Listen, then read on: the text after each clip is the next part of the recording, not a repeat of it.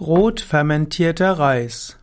Rot fermentierter Reis ist ein beliebtes Heilmittel in China. Rot fermentierter Reis wird auch einfach als roter Reis bezeichnet.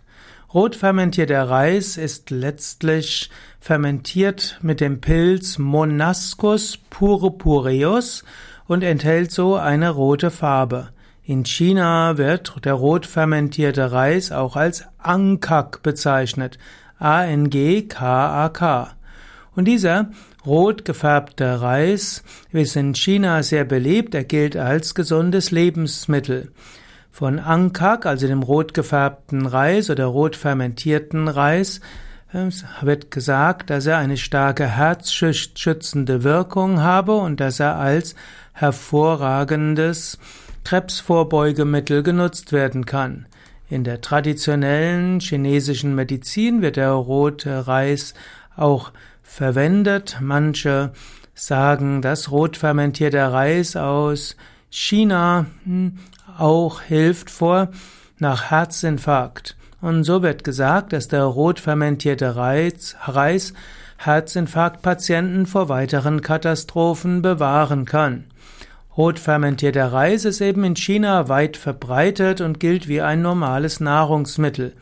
Aber er soll eben Verdauung fördern und auch Cholesterin reduzieren.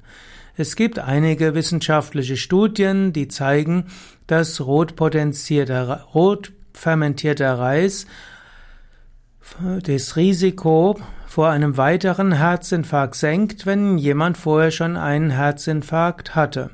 Das ist ein faszinierender Effekt. Allerdings gibt es andere, die wieder sagen, dass rot fermentierter Reis, roter Reis auch Probleme schaffen können.